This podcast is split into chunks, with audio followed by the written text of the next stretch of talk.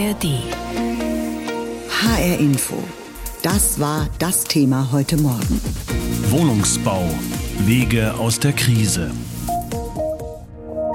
Tja, Krise und scheinbar kein Ende. Man hört das Stöhnen und Ächzen der Wohnungsbaubranche ja schon seit einiger Zeit. Aus diesem Grund wollten wir es mal genauer wissen und haben eine Umfrage zur aktuellen Lage unter den hessischen Wohnungsbauunternehmen gemacht. 42 haben geantwortet. Die haben zusammen 270.000 Wohnungen in Hessen. Über die Ergebnisse habe ich mit meinem Kollegen Christoph Dörr gesprochen aus unserer Wirtschaftsredaktion. Er hat die Umfrage für den hessischen Rundfunk gemacht. Und ich wollte von ihm wissen, welches Ergebnis ihn denn am meisten erstaunt hat. Also die Umfrage zu machen war wahnsinnig spannend, weil man hört ja überall im Moment, dass es Probleme gibt auf dem Markt. Aber wie groß sind die denn jetzt eigentlich? Das war spannend zu verfolgen und am meisten erstaunt hat mich tatsächlich ein Ergebnis, das viele unserer Zuhörer mit Sicherheit äh, betrifft. Die Mieten sind nämlich regelrecht explodiert in den letzten Jahren. Unserer Umfrage zufolge mussten die Hessen 2020 noch durchschnittlich 9,50 Euro pro Quadratmeter für ihre Mietwohnung im Neubau bezahlen.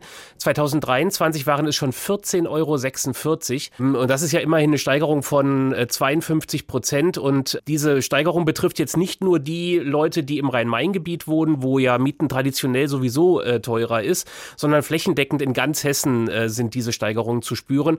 Und das bereitet natürlich vor allem den strukturschwächeren Gebieten größere Probleme. Also knapp 15 Euro Miete pro Quadratmeter. Wie ist denn da die Prognose der Wohnungsbauunternehmen? Sind wir da schon am höchsten Punkt angelangt oder kommt da noch mehr?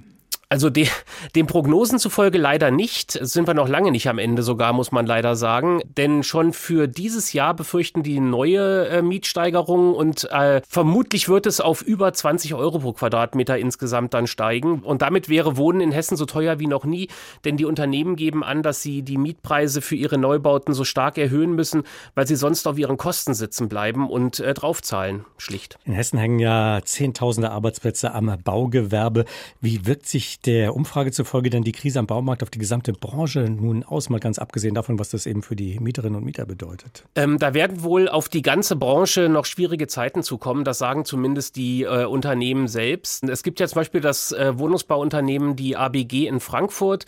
Die ist eine der größten in ganz Deutschland und sind auf ähm, bezahlbaren Wohnraum spezialisiert. Und die haben tatsächlich schon die Reißleine gezogen und alle Neubauprojekte für 2024, bei denen die Planung jetzt noch nicht nicht zu weit fortgeschritten waren oder der Bau sogar vielleicht schon begonnen war, ähm, haben die einfach schlicht abgesagt. Ähm, zur Begründung haben die Verantwortlichen angegeben, dass man den Mietern Preise von mehr als 20 Euro pro Quadratmeter nicht zumuten äh, kann und will.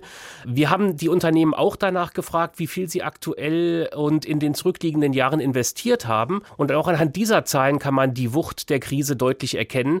2020 waren es noch knapp 790 Millionen Euro, die in Neubauten investiert worden sind und im vergangenen Jahr nur noch 480,5 Millionen und das ist immerhin ein Einbruch um knapp 40 Prozent. Wenn man sich all diese Zahlen anschaut, die du uns genannt hast, äh, neben der Bauwirtschaft, dem Bauunternehmen, wen trifft aus deiner Sicht die Krise am härtesten? Ja, es ist leider wie so oft so, dass die Krise auch in diesem Fall die sozial Schwächeren ähm, am härtesten trifft. Äh, unserer Umfrage zufolge gibt es schon jetzt viel zu wenig sozialen Wohnraum in Hessen. Nur jeder zehnte Bedürftige bekommt bei uns auch eine Wohnung. Insgesamt fehlen rund 100.000 Sozialwohnungen in Hessen. Die klare Aussage der allermeisten Unternehmen, die Fördermittel seien nicht entsprechend den Kostensteigerungen angepasst. Äh, da müsse eine deutliche Erhöhung her, damit sich der Bau von sozialem Wohnraum aktuell überhaupt rechnet. Sonst könne aktuell schlicht nichts, kein Bauprojekt realisiert werden. Äh, da komme den Aussagen zufolge viel zu wenig von Stadt und Land und auch mit der Arbeit der Bundesregierung sind viele sehr unzufrieden. Die meisten Unternehmen geben an, es käme kein Signal, das darauf hoffen ließe, dass es bald wieder vorangehe. Wer ein neues Heim beziehen will, muss lange suchen und es dann meist teuer bezahlen, wenn man eben überhaupt fündig wird. Es fehlen nicht nur Wohnungen für Menschen mit wenig Geld, die Baukosten insgesamt sind generell stark angestiegen. Zudem gibt es noch eine große Fülle an Regeln und Vorschriften, die das Bauen verteuern und für Investoren unattraktiv gemacht haben. Die Bauwirtschaft ist erlahmt. Das ist schlecht für die Unternehmen und die Beschäftigung und schlecht für alle, die dringend eine bezahlbare Wohnung brauchen. Wie könnte man den Wohnungsbau wieder in Gang bringen? Dazu gibt es eine ganze Menge Vorschläge und Ideen. Ricardo Mastrocola mit fünf wichtigen Bausteinen. Wer baut, muss vorher planen. In Deutschland bedeutet das massenhaft Regeln und Vorschriften. Wir haben in Deutschland ungefähr 20.000 Bauvorschriften. Allein die Hälfte, also 10.000, würde schon genügen, um trotzdem qualitativ hochwertig und sicher zu bauen. Also wir müssen dringend ran an den Vorschriftendschungel. Der erste Baustein, den Axel 1000 Pfund nennt, Vorstand der Wohnungswirtschaft Südwest, die unter anderem viele Sozialwohnungen in Hessen baut. Auch Brigitte Holz, Präsidentin der Hessischen Architekten- und Stadtplanerkammer, fordert, dass man sich von Baustandards löst, die sich über Jahrzehnte angehäuft haben. Heute muss im geförderten Wohnungsbau eine Decke etwa 50 Prozent dicker sein, als es 1999 beim Bau hochwertiger Eigentumswohnungen üblich war. Es ist nur ein Beispiel, zeigt aber, wie der Wunsch nach Ruhe und Komfort zum gewohnten Standard geworden ist, der heute Baukosten erhöht. Aber auch Tiefgaragenplätze oder Keller müssten nicht für jedes Projekt, jede Wohnung mitgeplant werden. Wohnungen könnten außerdem wieder so gedacht werden, dass man sie gut lüften kann. Das spart teure Klimatechnik. Wir sind der Meinung, dass insgesamt neue Bescheidenheit schlichtweg angesagt ist. Das bedeutet schlichtweg mehr Low-Tech und weniger High-Tech. Die Aufgabe der Politik ist es, die Regelwerke zu entschlacken. Die neue hessische Landesregierung will das angehen. Noch schöner wäre es, Baustein Nummer zwei, wenn sich die 16 Bundesländer auf einheitliche Baustandards, Genehmigungsverfahren und Prüfungen einigen würden. Und all das auch noch im Online-Modus. Es würde allen viel Zeit und Geld sparen. Aber auch das reicht noch lange nicht, um den Wohnbau anzukurbeln womit wir Baustein Nummer drei auflegen, das Thema Geld und Steuern. Wir brauchen mehr Geld, um mehr Sozialwohnungen, geförderte Wohnungen zu bauen. Sagt Axel Tausendpfund von der Wohnungswirtschaft Südwest. Das Bündnis Soziales Wohnen, in dem unter anderem Mieterbund und Baugewerkschaft organisiert sind, hat Großalarm geschlagen und fordert ein Bausondervermögen von 50 Milliarden Euro bundesweit prallt damit ab bei der Ampel, aber fordern kann man das ja mal. Und wenn wir schon dabei sind, die Steuern runter wäre auch ganz gut, sagt Axel Tausendpfund. Eine Maßnahme wäre, die Mehrwertsteuer auf Bauprodukte und auf Baudienstleistungen von 19 Prozent auf 7 Prozent zu senken. Das sind keine günstigen Forderungen für die Bundespolitik, aber Wohnraum wird nun mal gebraucht. Was noch? Baustein Nummer 4 wäre Lego spielen. Da werden Teile in der Fabrik vorgefertigt und dann auf der Baustelle zusammengebaut. Hätten wir extreme Kostenersparnisse, dann dauert es eben statt zwölf Monaten nur noch drei, bis das Haus steht und bezogen werden kann. Kann man sich so ein bisschen vorstellen wie Lego in Anführungsstrichen. Serielles Bauen heißt das Ganze, wird in der Bauwirtschaft immer beliebter, hängt aber stark davon ab, ob die ersten drei erwähnten Bausteine auch gut passen.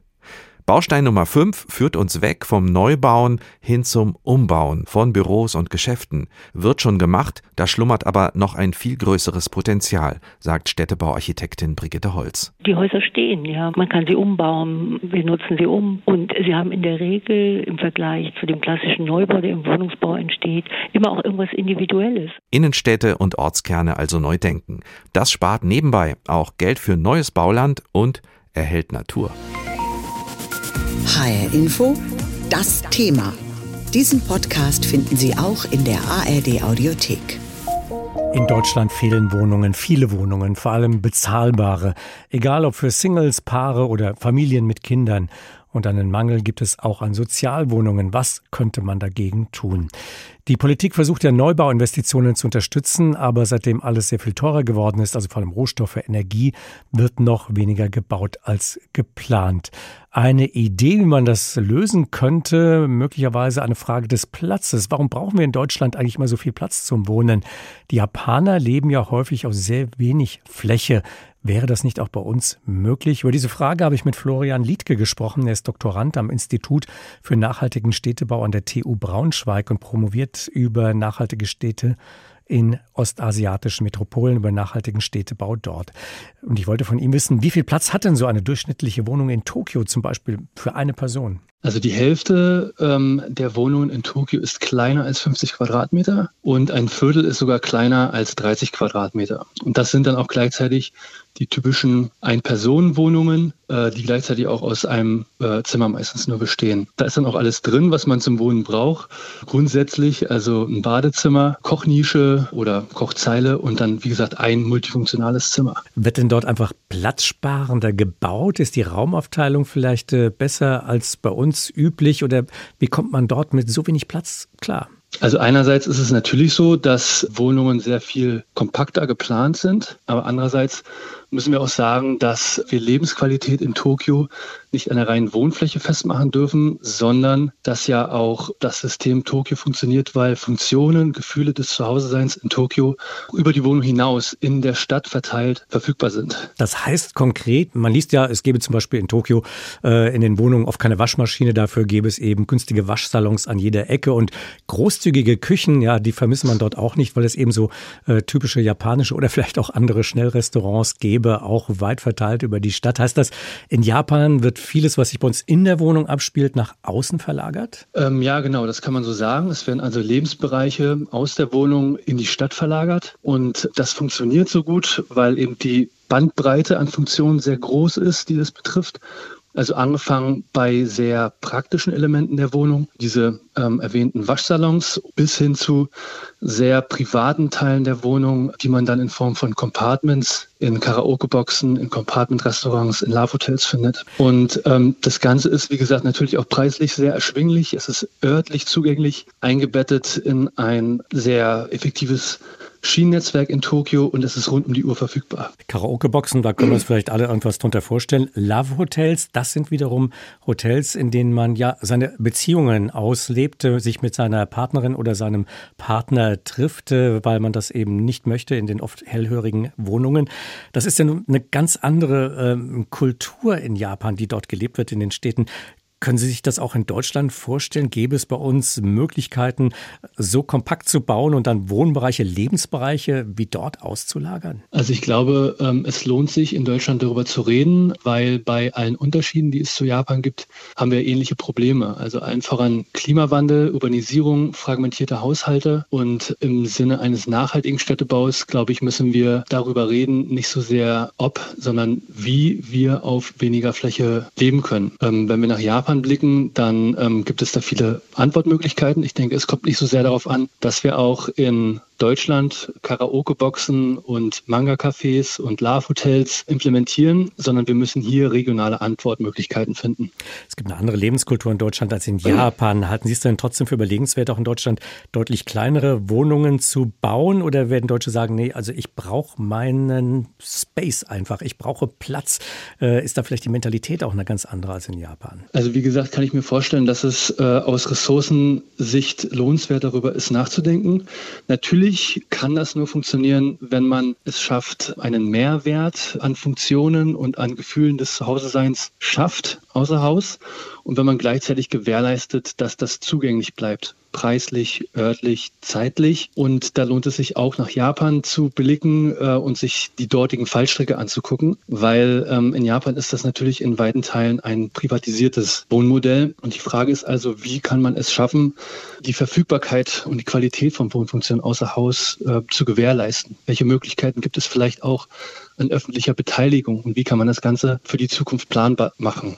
Und ich glaube, da stehen wir erst am Anfang einer Diskussion, aber ich glaube, es ist wichtig, und wertvoll, sich darüber Gedanken zu machen. Gibt es ganz wenige, die vielleicht äh, in Deutschland das Ganze schon vorleben? Es gibt ja so eine Art Tiny House Bewegung. Kann man sich da vielleicht schon mal ein bisschen was abschauen und sagen, ja, es geht schon ein bisschen was bei uns? Wie schätzen Sie das ein? Also Tiny Houses ist natürlich interessant, weil hier erprobt werden kann, wie viel Fläche brauchen wir denn wirklich. Aber ich denke, es kommt nicht so sehr darauf an, einfach nur Fläche zu minimieren, sondern das Ganze muss wirklich in Tandem gedacht werden ähm, mit Wohnfunktionen außer Haus, weil es kann nicht sein, dass die Spekulation auf ein Wohnen außer Haus in der Zukunft dazu führt, dass einfach Fläche, kleine Wohnungen in der Gegenwart legitimiert werden. Egal, ob man ein Eigenheim baut oder zur Miete wohnt, man muss einen erheblichen Teil seines Einkommens für das Dach über dem Kopf ausgeben. Aber es gibt ein paar gute Ratschläge, wie man vielleicht doch ein bisschen günstiger wegkommen kann. Ursula Mayer aus unserer Wirtschaftsredaktion hat bei Experten nachgefragt und Finanztipps zusammengestellt für Menschen, die trotz der hohen Bauzinsen eigene vier Wände planen. Karin Kabierske ist umgeben von Kartons. Sie wohnt mit ihrem Mann im Frankfurter Stadtteil Riedberg in einer 80 Quadratmeter großen Wohnung. Noch, denn die beiden ziehen um in eine etwas größere Wohnung ganz in der Nähe. Bisher hatte das Paar drei Zimmer zur Verfügung und hätte gerne noch ein Zimmer mehr gehabt. Doch die über 70 Jahre alte Rentnerin meint, wir wollen in Frankfurt bleiben und das wäre sonst mit einer Vierzimmerwohnung zu teuer geworden. Indem die Eheleute ihre alte Wohnung verkauft haben, konnten sie sich den Kauf ihrer neuen Wohnung zum Großteil finanzieren. Trotzdem mussten sie noch einen Kredit aufnehmen. Kabierske ärgert sich. Vor allem haben wir uns geärgert. Wenn wir das Ganze vor anderthalb Jahren gemacht hätten, hätten wir bessere Zinsen gehabt. Nach Angaben der Frankfurter FMH Finanzberatung gibt es Baukredite mit einer zehnjährigen Laufzeit für dreieinhalb Prozent Zinsen. Etwa drei Jahre zuvor war es dagegen noch unter ein Prozent. Damit sind Kredite wieder deutlich teurer geworden. Zugleich verlangen Verkäufer für Immobilien weiterhin hohe Preise, selbst wenn sie etwa in Frankfurt zuletzt gesunken seien, meint Frank Alexander, Pressesprecher des Immobilienverbands IVD Mitte. Gerade junge Familien, die auch in Frankfurt gar keine Immobilien mehr groß erwerben können, die gehen natürlich jetzt in den Speckgürtel von Rhein-Main. Insbesondere der Osten sei aus der Historie heraus oft günstiger. Im Umland von Hanau gäbe es ein neu gebautes Haus für eine halbe Million Euro, während ein ähnliches Haus in Frankfurt das Doppelte koste. Nicht nur bei der Lage machten viele Verbraucher Abstriche, auch bei der Immobilie selbst, erzählt Frank Alexander. Aber natürlich wird dann auf sowas wie einen Keller verzichtet oder der Garten erst später gemacht oder Homeoffice doch dann in die Küche wieder verlegt statt ein eigenes Arbeitszimmer. Ganz ähnlich also, wie sich auch das Ehepaar aus Frankfurt-Riedberg beschränkt hat. So wie die beiden sollten auch andere Verbraucher versuchen, einen Immobilienkauf möglichst mit eigenen Mitteln zu bestreiten, empfiehlt der Maklerverband IVD Mitte. Denn wenn jemand zum Beispiel Geld in der Familie geschenkt bekomme, müsste er sich weniger Geld bei der Bank leihen. Ansonsten könnten bei den aktuellen Konditionen monatliche Kreditraten von bis zu 2300 Euro fällig werden. Durchschnittsverdiener könnten sich das kaum noch leisten, meint Pressesprecher Alexander. Das ist halt für viele halt ein Schnaps zu viel. Die Rate müsste eher liegen bei 1,7, 1,6, 1,8 den Monat. Der Pressesprecher verweist außerdem auf die Förderprogramme der KfW, bei denen es zum Beispiel für Familien zinsvergünstigte Kredite gibt. Der HR-Thementag heute. Wir schauen im Rahmen dieses Thementages auf Wege aus der Krise im Wohnungsbau. Bekanntlich fehlt günstiger Wohnraum in Deutschland. Es gibt zwar auch viel Leerstand, aber meist nicht da, wo die Arbeitsplätze sind, in den Ballungszentren. In den letzten Jahren ist viel Büroraum entstanden und der wird in diesem Umfang gar nicht unbedingt gebraucht. Er könnte vielleicht auch anders genutzt werden. Es gibt sogar ein KfW-Förderprogramm, um leerstehende Gewerbeimmobilien Immobilien zu klimafreundlichen Wohnungen umzubauen. Jutta Nieswand. Seit rund zwei Jahren wohnt Moritz Kleffmann im Ruby Tower in Frankfurt-Niederrad, einem ehemaligen Bürohochhaus, das von 2016 bis 2019 in ein Wohnhaus umgewandelt wurde. Er fühlt sich hier wohl. Man merkt zwar noch so ein bisschen das, die Konstellation von ehemaligen ähm, Büros, aber es ist jetzt nicht so, dass das irgendwie auffällt oder störend wäre. Ich merke das ganz klar daran, dass ich in meiner Wohnung relativ wenig Türen habe, sehr viel offene Fläche, was auch sehr schön ist. Hausmeister Rolf Rosek bringt neue Infozettel an der Pinnwand im Ruby Tower an. Seine Arbeit hier findet er aufregend, interessant und abwechslungsreich. Ein Großteil der Mieter kommt aus dem Ausland. Das ist die erste Anlaufstelle hier, weil es sehr zentral gelegen ist. Zum Flughafen, aber auch in die Stadt ist es halt mit den öffentlichen Verkehrsmitteln gut zu erreichen. Wir haben aber auch ein paar Mieter, die ja schon seit Anfang an wohnen und hier gar nicht raus möchten. Immerhin 150 Wohnungen sind im Ruby Tower entstanden, nachdem der Umbau 2019 abgeschlossen war. Ein solcher Umbau bringt einige Herausforderungen mit sich, sagt Christian Wedler, Geschäftsführer der GWH Bauprojekte, die diesen Umbau gestaltet hat. Herausforderung ist, dass Sie auf Zustände treffen, die Sie ähm, im Vorfeld nie hundertprozentig untersuchen können. Wenn Sie etwas Neues bauen auf der grünen Wiese, haben Sie alles selber im Blick, alles selber im Griff, können es selber planen. Und hier treffen Sie auf Themen, die unsere Vorgänger schon gebaut und konstruiert haben. Und da erleben Sie auf der Strecke das eine oder andere Problem, das Sie vorher nicht bedacht haben oder vielleicht nicht beplant haben. Das kann der Grundriss der Räumlichkeiten sein, der sich für ein Büro zwar gut eignet, für eine Wohnung aber weniger. Da gibt es dann Winkel und Ecken, die in einem Wohnungsneubau so nicht geplant worden wären. Oder es gibt, wie hier, nur eine Wohnungsgröße. Wir haben hier in Anführungsstrichen nur 50 Quadratmeter große Zweizimmerwohnungen, die Gott sei Dank am Markt ausgesprochen stark nachgefragt sind. Wir haben noch ein, zwei Wohnungen oben als Penthouse-Wohnungen, die noch ein drittes Zimmer aufweisen. Aber ansonsten ist das eben ein Nachteil, dass sie keine Variabilität haben. Sie können hier nicht vier oder fünf oder drei Zimmerwohnungen ausbilden, sondern sie müssen das nehmen, was es gibt. um den Vorteil, dass sie nicht neu bauen müssen. Und das wiederum spart natürlich Energie, denn der CO2-Fußabdruck fällt hier viel kleiner aus, weil nicht erst abgerissen und dann neu gebaut wurde. Neben dem Ruby Tower ist auf dem Gelände noch ein Neubau entstanden und ein neues Parkhaus, sodass es insgesamt jetzt hier 300 Wohnungen gibt. Das ist aber nur ein Teil der Wohnungen, die in den letzten Jahren in der einstigen Bürostadt Niederrad entstanden sind. David Reutmann, Vorsitzender der Standortinitiative Neuss Niederrad. Wir haben in den letzten zehn Jahren einen Quantensprung erlebt von ungefähr 800 Einwohner in diesem Quartier auf 8000. Also was schon sehr substanzieller Erfolg ist. Wo wir nicht zufrieden sind, wir warten immer noch, dass die Stadt die Infrastruktur verbessert, die Schule baut und auch weitere Ergänzungen macht zum Quartier. Da wäre es auch sinnvoll, meint er, aus den breiten Straßen eines ehemaligen Büroviertels schmalere Straßen mit Grünflächen zu gestalten Mieter Moritz Kleffmann ist vor zwei Jahren in den Ruby Tower eingezogen, weil er so relativ nahe zu seiner Arbeit wohnen kann und die technische Ausstattung ihn überzeugt hat. Fußbodenheizung, Glasfaserinternet, Dreifachverglasung. Es ist etwas anonym natürlich, weil man sehr viele Mieter hier hat, aber die Mieter, die man trifft, die sind alle sehr nett. Diesen Podcast finden Sie auch in der ARD Audiothek. ARD